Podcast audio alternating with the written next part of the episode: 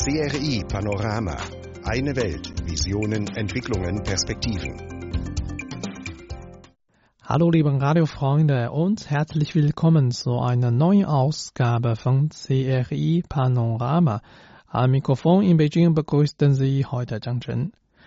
Beginnen wir die Sendung wie gewohnt mit einem kleinen Überblick über das heutige Programm. Zunächst möchten wir Ihnen Hao Luo Jia vorstellen. Sie ist eine Designerin der Übergrößen Hanfu. Danach widmen wir uns der traditionellen chinesischen Nanyin-Musik. In unserem anschließenden Beitrag konzentrieren wir uns auf den Boom des Kaffeemarktes in China. Danach folgt ein Beitrag über den Zishun-Teekuchen, eine Spezialität aus der ostchinesischen Provinz Zhejiang. Und in den letzten Minuten unserer heutigen Sendung besuchen wir das Dorf Nanlou. In den letzten Jahren hat es sich das Dorf tief verändert. Jetzt kommt erst einmal Xu mit dem Hit Ru Guo Dang Shi, wenn damals. Viel Spaß damit, bis gleich.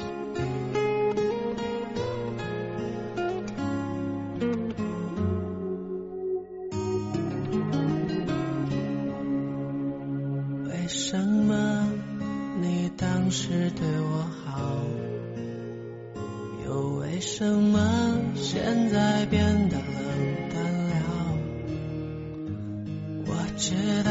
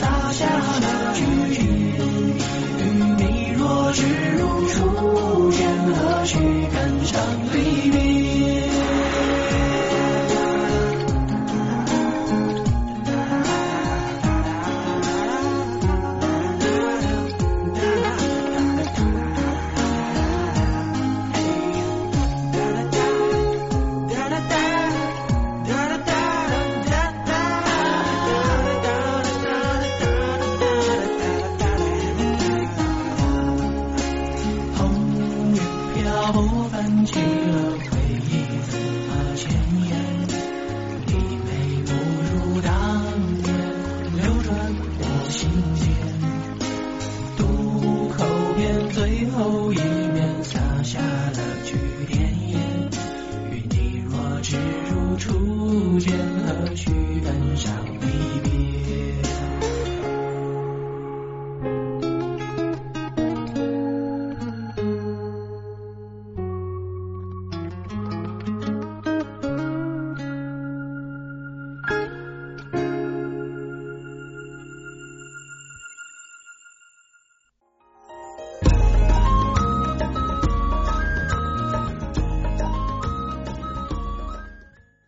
？Willkommen zurück.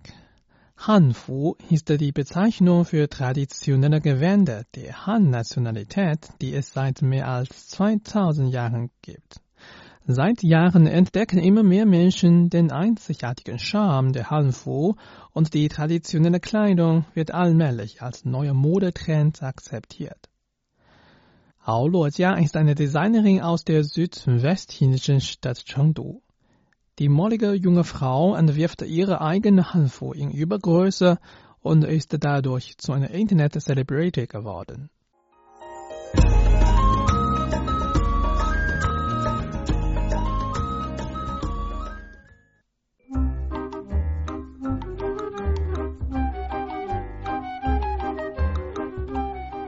Auf einer belebten Straße in der südwestchinesischen Stadt Chengdu hat Hao Luojia erfolgreich die Aufmerksamkeit der Passanten auf sich gelenkt.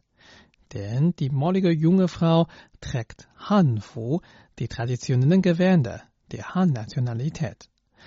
Mit geschminktem Gesicht sieht sie aus wie eine Figur aus ihrer Fotosammlung. Ein Dienstmädchen aus der Tang-Dynastie ist Tang Yuan. In den Fotos trägt Hao Luojia einen Dutt und Hanfu in Übergröße. Ihr wird eine Schlüssel mit Tangyuan, also gefüllten Klebreisklößchen, angeboten. Die Fotoreihe hat sich aufgrund ihrer Ähnlichkeit zu Keramikfiguren aus der Tang-Dynastie im Internet schnell verbreitet. 其实台吃就是大家配的那个字，是想吃，但是 Ich habe vor der Kamera einfach nach Kommentaren des Publikums posiert. Zum Beispiel, eigentlich will ich gerne Tangyuan essen, aber ich darf nicht. Vielleicht nur einen. Maximal zwei Tangyuan für dicke Menschen. Ich habe bereits ein Tangyuan gegessen, kann aber nicht umhin, alle anderen zu essen. Hao Luojia lernte am Gymnasium Malerei und arbeitete früher in den bildenden Künsten. Sie half einmal einer Freundin, Hanfu zu entwerfen. Dadurch kam sie zufällig auf die Idee, sich mit dem Design von Hanfu zu beschäftigen.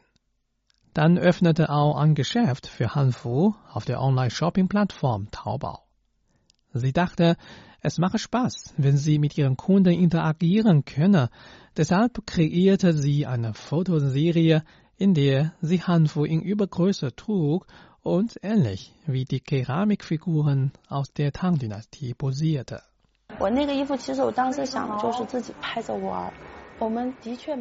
Ehrlich gesagt habe ich die Fotos am Anfang einfach nur selbst genossen. Mit so einer Beliebtheit der Bilder habe ich nicht gerechnet. Nachdem ich mein Baby bekommen habe, habe ich zugenommen. Es war für mich schwer, passende Kleidung zu kaufen. Deshalb entwarf ich Hanfu in Übergröße. Für die Fotoreihe wählte ich Hanfu aus der Tang-Dynastie aus. Während der Aufnahmen habe ich bewusst die Posen der Keramikfiguren aus der Tang-Dynastie nachgeahmt. Die Keramikfiguren aus der Tang-Dynastie waren meistens Grabbeigaben und sind für ihr lebensechtes Aussehen bekannt. Um in ihren Fotos die Mimik dieser Skulpturen realistisch darstellen zu können, besuchte Aulodja Museen und sah sich dort Bilder von Wandmalereien und anderen Kunstwerken aus der Tang-Dynastie genau an. Beim Design der Hanfu in Übergröße hat auch Elemente der traditionellen Kultur beibehalten.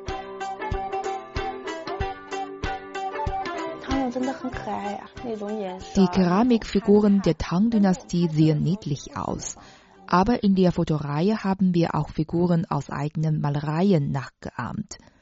Dafür untersuchten wir Bilder der Malereien. Auch mehrere Materialien in den Museen fungieren als Basis meiner Designs. Bei meinen Entwürfen handelt es sich nicht nur einfach um eine Wiederherstellung der antiken Kleidung, sondern auch innovative Anpassungen. Damit wird meine Hanfu eine Art stilvoller, moderner Kleidung. 2018 wurde die von Aulo Jia entworfene Hanfu in Übergröße beim Taobao Maker Festival mit dem Titel Top Creation ausgezeichnet. Es freut auch sehr, dass nun immer mehr Menschen sich für Hanfu interessieren. Sie erklärt, Hanfu sei ein gutes Mittel, die traditionelle chinesische Kultur unter den jüngeren Generationen zu verbreiten.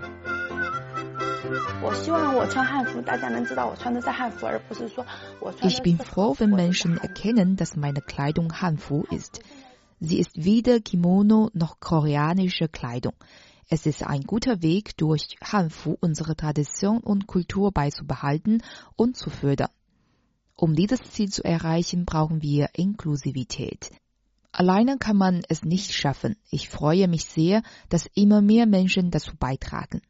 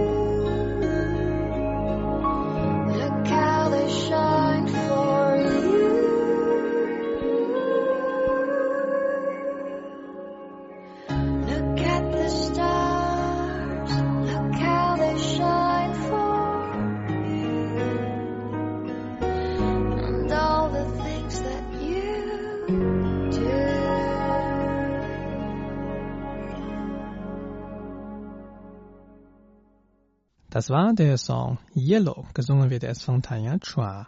Sie hören gerade das Serie Panorama. Ich bin Chang Chen. Nanyin-Musik ist eine der ältesten Musikgattungen Chinas. Ihren Ursprung hat sie in Zentralchina. Später fand sie ihren Weg in den Südosten des Landes, in die Provinz Fujian. Nanyin ist dort seit 1200 Jahren wichtiger Bestandteil der lokalen Musikkultur. Zum Erhalt der Musikform steht Nanyin seit 2009 auf der Liste des immateriellen Kulturerbes der UNESCO. Derzeit gibt es in China nur zwei professionelle Musikgruppen, die Nanyin-Musik aufführen. Eine von ihnen ist das Nanyin Ensemble aus Xiamen, das sich seit Jahren für einen neuen Aufschwung der Nanyin-Musik ansetzt.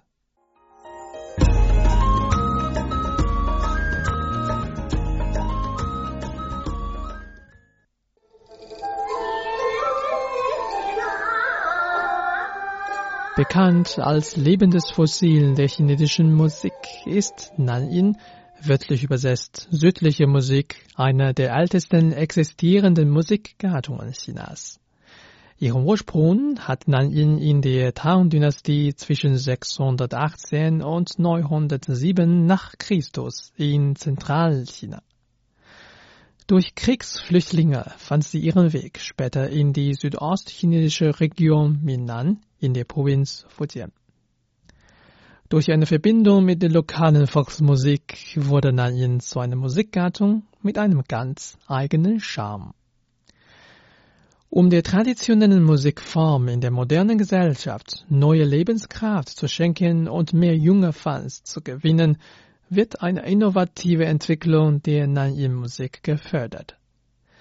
Lin Yinchung, die stellvertretende Direktorin des Nanyi Ensembles aus der südostchinesischen Stadt Xiamen, erklärt. Wir haben einige Reformen der traditionellen Aufführungsform durchgeführt. Wir haben unter anderem mehr Begleitinstrumente und Chorgesang angeführt. Auch die Bühnenkunst wurde fotoakustisch erweitert. Wir hoffen, dass Nanyin-Musik so immer mehr jungen Zuschauern gefällt. Die traditionsreiche Nanyin-Musik soll an jüngere Generationen weitergegeben werden. Dafür müssen jedoch qualifizierte Nachfolger ausgebildet werden. Genau dafür setzte sich das Nanyin-Ensemble aus Xiamen seit den 1980er Jahren an, indem es junge Talente fördert. Es hat inzwischen ein vollständiges Bildungssystem etabliert, das aktiv zu einer nachhaltigen Entwicklung der Nanyin-Musik beiträgt. Im Zentrum der aktuellen Bemühungen steht eine Gruppe junger Künstler, zu der auch Oh Yan Yunjing gehört. Dank seiner Familie interessiert er sich seit seiner Kindheit für Nanyin-Musik. Er sagt, 有听有接触之后，我感觉说这种东西是 ich halte Nanyi-Musik für einen Schatz unserer Vorfahren und die Essenz unserer Tradition. Sie muss sich weiter entfalten und an die nächsten Generationen weitergegeben werden. Neben dem verstärkten Ansatz bei der Ausbildung junger Nanjim-Künstler hat das Nanyi-Ensemble aus Xiamen auch die Popularisierung der traditionsreichen Musikgattung gefördert. Yang Xueli, Direktorin des Ensembles, erzählt.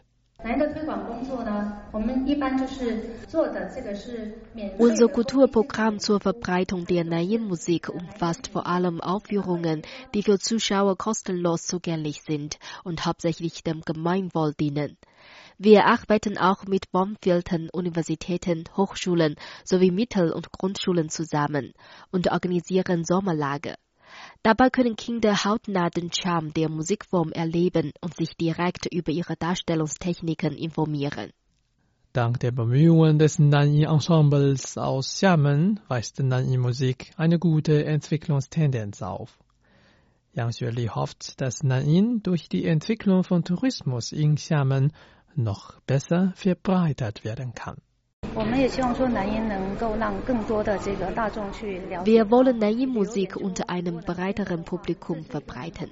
Die Tourismusbranche in Xiamen ist für uns eine gute Plattform, dieses Ziel zu erreichen. Wir wünschen uns außerdem mehr Unterstützung der Regierungsbehörden.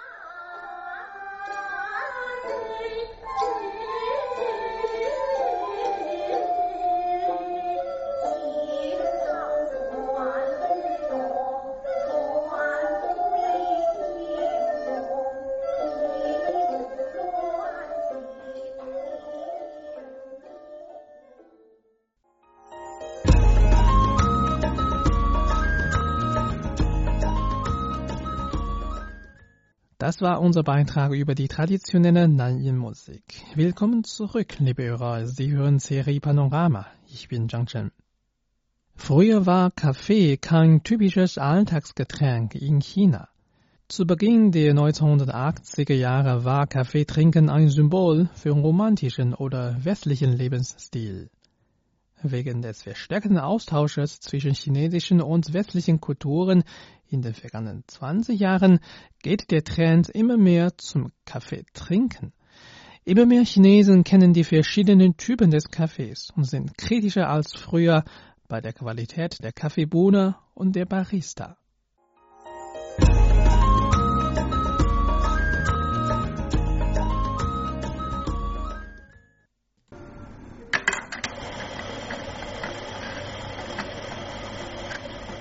Frau Liu ist eine Barista in einem Café in Beijing. Sie beginnt mit ihrer Arbeit sehr früh am Morgen. Um die Qualität des Kaffees zu garantieren, prüft sie die Qualität der Kaffeebohne jeden Tag vor der Öffnung des Cafés. Es ist ihr achtes Jahr als Barista. In den vielen Jahren hat sich ihr Verständnis für ihren Beruf verändert.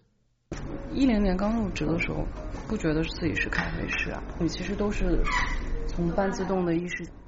als ich meine Arbeit hier anfing, habe ich mich nicht wie eine Barista geführt. Wir bereiteten Kaffee nur mit einer halbautomatischen italienischen Kaffeemaschine zu. Unsere Arbeit war eher von der Maschine abhängig. Nach einigen Jahren erkannten wir erst die professionellen Aspekte, wie zum Beispiel die Arten der Kaffeebohne, das Rösten der Kaffeebohne und die Zubereitungsarten. Umso mehr wir über die Zubereitung des Kaffees kennenlernen, desto besser können wir die verschiedenen Zubereitungsprozesse und die Unterschiede von Kaffee zu Kaffee verändern. Erst wer die Kaffeebohnen zu unterscheiden weiß, kann sich wirklich Barista nennen. Erst seit der Reform- und Öffnungspolitik 1978 wurde Kaffee ein Teil des Alltagslebens der Chinesen. Jedoch war der Geschmack des Kaffees für die meisten Leute ungewohnt. Erst mit Beginn des 21. Jahrhunderts haben Zubereitungsakten wie Latte und Cappuccino Einzug in das Leben der Menschen gehalten. Grund dafür war das Aufkommen von Kaffeehausketten wie Starbucks und Costa. Danach ist die Zahl der Cafés in China rasant gestiegen. Statistiken zufolge gab es in China 2012 nur 30.000 Kaffee. Bis Ende 2018 soll die Zahl auf 140.000 steigen.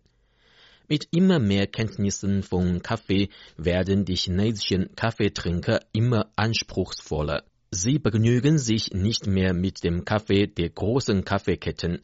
Dieser Trend stellt größere Anforderungen an die Baristi. Hinsichtlich des Entwicklungsstatus der Kaffeeindustrie in China gibt es noch kein einheitliches Normen- und Bewertungssystem für professionelle Baristi. Jedoch gab es erste Bemühungen in diese Richtung, wie die erste Baristi Championship Chinas. Der Wettbewerb wurde veranstaltet, um einheitliche Normen für qualifizierte Baristi zu entwickeln.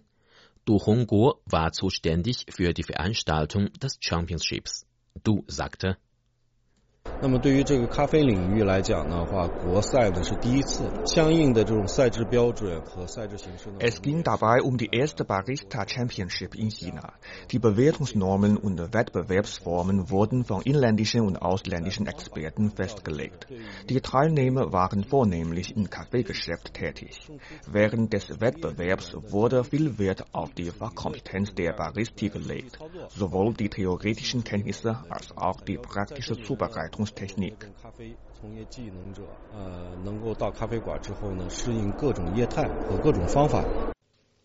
Frau Ling aus Shanghai hat einst ein Café betrieben und ist nun eine KOL, Key Opinion Leader im Internet. Ihrer Meinung nach sei der Aufbau des Marktes für Bohnenkaffee auch sehr wichtig. Kaffee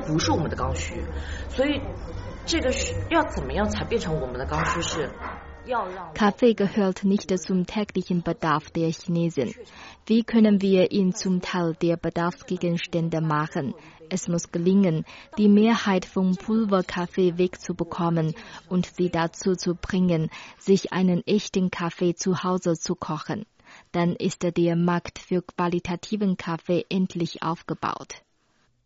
In Hinsicht auf die Struktur des chinesischen Kaffeekonsums beträgt der Konsum des Pulverkaffees mehr als 80 Prozent.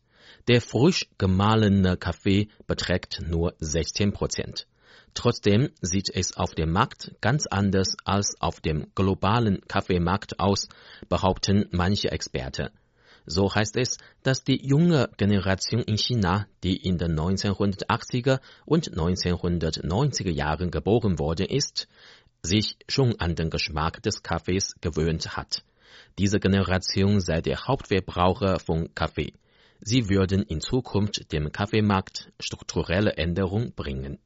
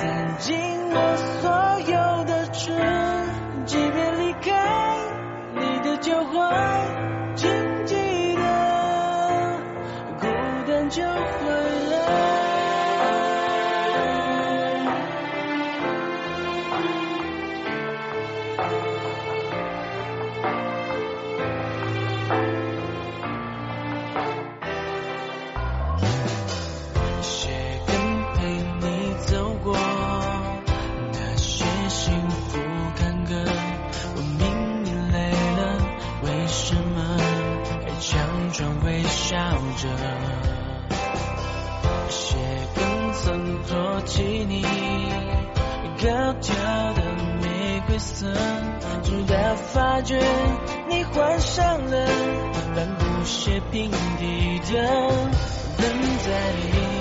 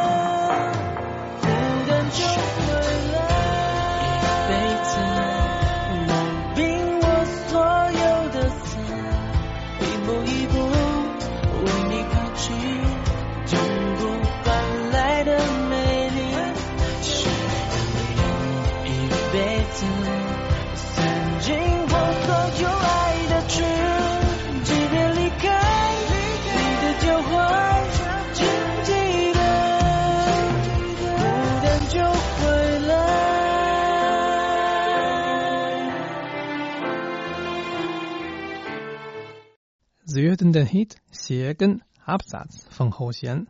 Sie hören Serie Panorama. Ich bin Zhang Chen. China hat eine reiche Teekultur, die bis ins Zeitalter von Shenong, dem sogenannten Urkaiser aus der chinesischen Mythologie, zurückgeht. Demnach entdeckte Shenong als erster die medizinische Wirkung von Tee. Heute genießen Teeliebhaber gerne ein Stück Teekuchen zu ihrem Heißgetränk. Der Kreis Changxing in der ostchinesischen Provinz Zhejiang ist dafür seinen Kuchen aus Zisun-Tee bekannt. Ein junger Mann aus der Region setzte sich dafür an, diese lokale Spezialität berühmt zu machen.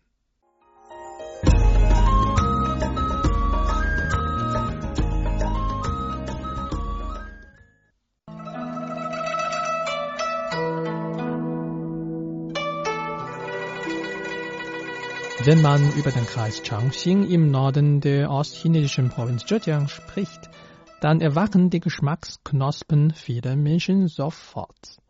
Sie erinnern sich an den Moment, als sie zum ersten Mal den Sisun-Teekuchen, eine unvergessliche Spezialität aus der Region, probierten. Der Kuchen ist dafür seine Füllung berühmt, die die Süße von getrocknetem Gemüse, Bitterkeit und Schärfe der Blätter des Süßentees mit gehacktem Schweinefleisch kombiniert. Das Gebäck schmeckt hervorragend zu einer Tasse Tee und ist bei Touristen, die aus dem ganzen Land in diese Region kommen, beliebt. Lin Ruiyang vertreibt Süßenteekuchen. Seit über 50 Jahren stellt seine Familie die traditionelle Spezialität her. Lin kehrte 2013 in sein Heimatdorf Guzhou zurück und eröffnet dort ein Hotel.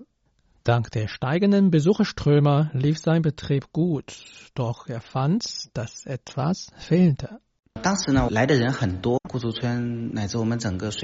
Mein Geschäft lief gut und jeden Tag konnte ich zahlreiche Touristen empfangen. Damals dachte ich oft, wie schade, dass wir keine Spezialitäten haben, mit denen sich die Besucher an unsere Region erinnern können. Deshalb versuchte ich, eine Spezialität zu finden, die zum Symbol für meine Heimat werden kann. Lin Riyang recherchierte.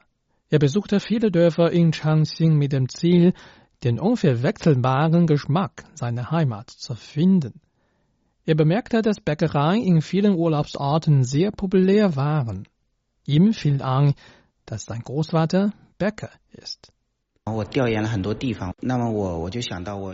intensiven Untersuchungen erinnerte ich mich plötzlich daran, dass mein Großvater einen wohlbekannten Imbiss aus meiner Heimat backen kann, nämlich den Zisun-Teekuchen. Deshalb probierte ich den Kuchen erneut. Beim ersten Biss war ich total begeistert und konnte mich gar nicht beruhigen. Ich fasste den Entschluss, eine Bäckerei für Zisun-Teekuchen zu eröffnen. Ich glaube, dass der Zisun-Teekuchen als ein Symbol für unsere Region und unsere Kultur betrachtet werden kann. Um seinen Traum zu erfüllen, wagte Lin Ruiyang einen mutigen Schritt. Er schmiss sein Studium der Elektrotechnik und wandte sich einer ganz anderen Disziplin zu. Er ließ sich von seinem Großvater das Backen beibringen. Er erklärte, er wollte das traditionelle Rezept ein wenig anpassen, um die Vorlieben der Kunden zu erfüllen. Mein Großvater mischte normalerweise Wasser mit Blume und Zisun-Tee. In der Füllung gab er keine Teeblätter. Aber jetzt fügte ich der Füllung einige Blätter des Zisun-Tees hinzu, was dem Kuchen eine neue Geschmacksrichtung gibt. Ein anderes Geheimnis beim Backen des leckeren Zisun-Teekuchens ist das Wasser, das dem Teig beim Kneten hinzugefügt wird. Lin Riyang zerkleinert vorsichtig die Blätter des Zisun-Tees und weichte sie über Nacht in kaltem Wasser an. Am nächsten Tag werden die Teeblätter in die Füllungen gemischt und das Wasser wird dem Teig hinzugefügt.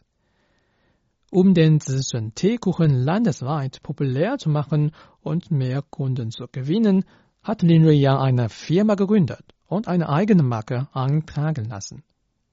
Die Umsätze haben seitdem beträchtlich zugenommen.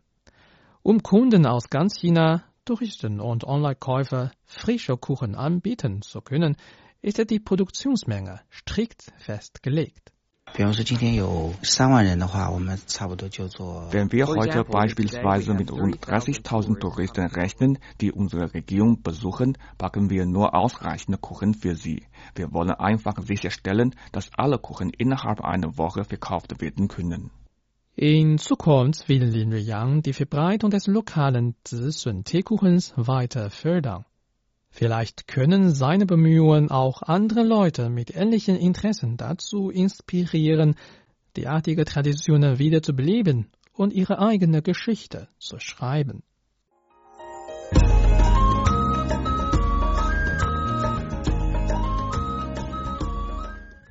Sie hörten gerade einen Beitrag über den Zishen-Teekuchen. Willkommen zurück.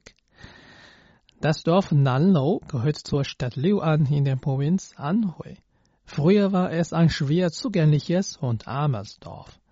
Seit 2010 wird es zu einem Musterbeispiel der Kampagne zur Förderung schöner Dörfer ausgebaut.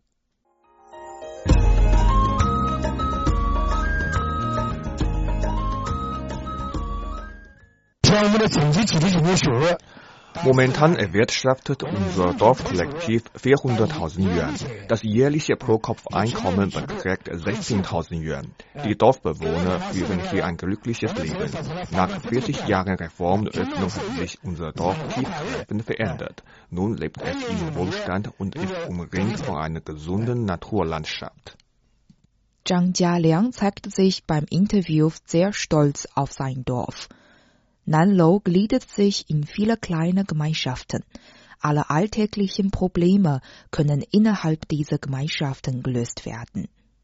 Ein Netzwerk von Dienstleistungen streckte sich durch das ganze Dorf. Mehr dazu weiß die Anwohnerin Chen Ping zu berichten. Früher war unser Dorf sehr arm. Dank der Kampagne zum Aufbau schöner Dörfer hat sich die medizinische Versorgung, Bildung und Kultur im Ort verbessert. Das Leben, die Kultur, Unterhaltung, Bildung und vieles weitere trägt dazu bei, dass man sich hier in Nanlou besonders wohlfühlt. Es wird geplant, auf einer Fläche von 200 Mu, also etwa 13,3 Hektar, ein Zentrum für Existenzgründungen im Dorf zu errichten. Zurzeit haben sich schon Dutzende Unternehmen im Industriegebiet niedergelassen. Diese bieten den Dorfbewohnern 600 Arbeitsplätze. Das durchschnittliche Einkommen pro Kopf ist um 800 Yuan gestiegen. Die vorher für die Arbeit umherziehenden Dorfbewohner werden nun vor Ort beschäftigt. Dazu sagte Frau Huo Xiaoqing. Früher arbeiteten wir Frauen auf dem Acker und die Männer verließen das Dorf zur Arbeit. Jetzt sind die Fabriken direkt vor Ort. Sie sind alle zurückgekehrt und in diesen Fabriken tätig wie dem Großbetrieb für Tischlerhandwerk, Mehlverarbeitung und Textilien. Die Kampagne zum Aufbau schöner Dörfer führte zu einem Ausbau der Infrastruktur. Viele der Anwohner konnten in neue sanierte Wohnungen umziehen. Im Jahr 2014 wurde der Kulturpark in Nanlou eröffnet. Er umfasst eine Fläche von 5000 Quadratmetern und bietet verschiedene kulturelle Aktivitäten und Entspannungsstätte an. Dies dient den Anwohnern zur Motivation zum Austausch, zum Lernen und zum Entfalten ihrer Talente. Als Teil der Stadt Liuan hat sich Nanlou schon einen Namen als wohlhabendes Dorf gemacht.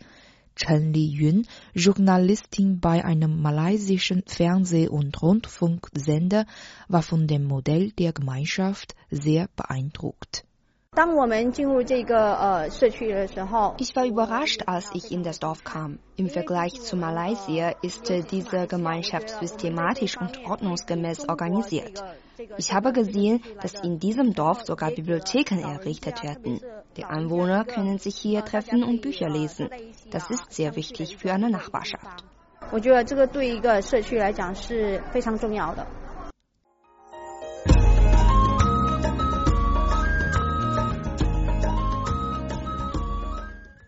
Damit sind wir leider schon wieder am Ende unserer heutigen Sendung angelangt. Wir sagen Tschüss mit dem Lied Oh Let It Be von Liu Han.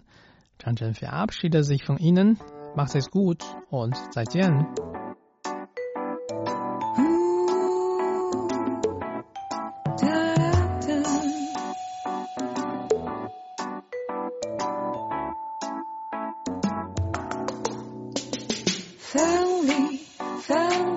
是为了相遇，忙碌忙碌是害怕空虚，远行远行是希望找到人生的意义。我想要呼吸呼吸这城市的空气，倾听倾听这人群的悲喜，在前行的晚餐后忘记。Oh let it be，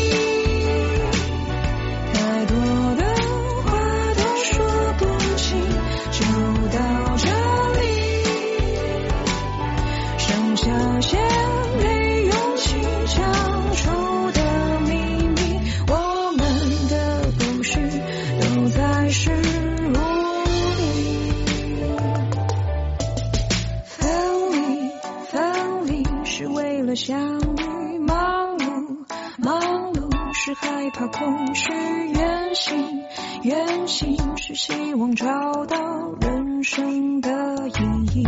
我想要珍惜，珍惜每一次的相聚，相信，相信下一刻的自己会发现这辈子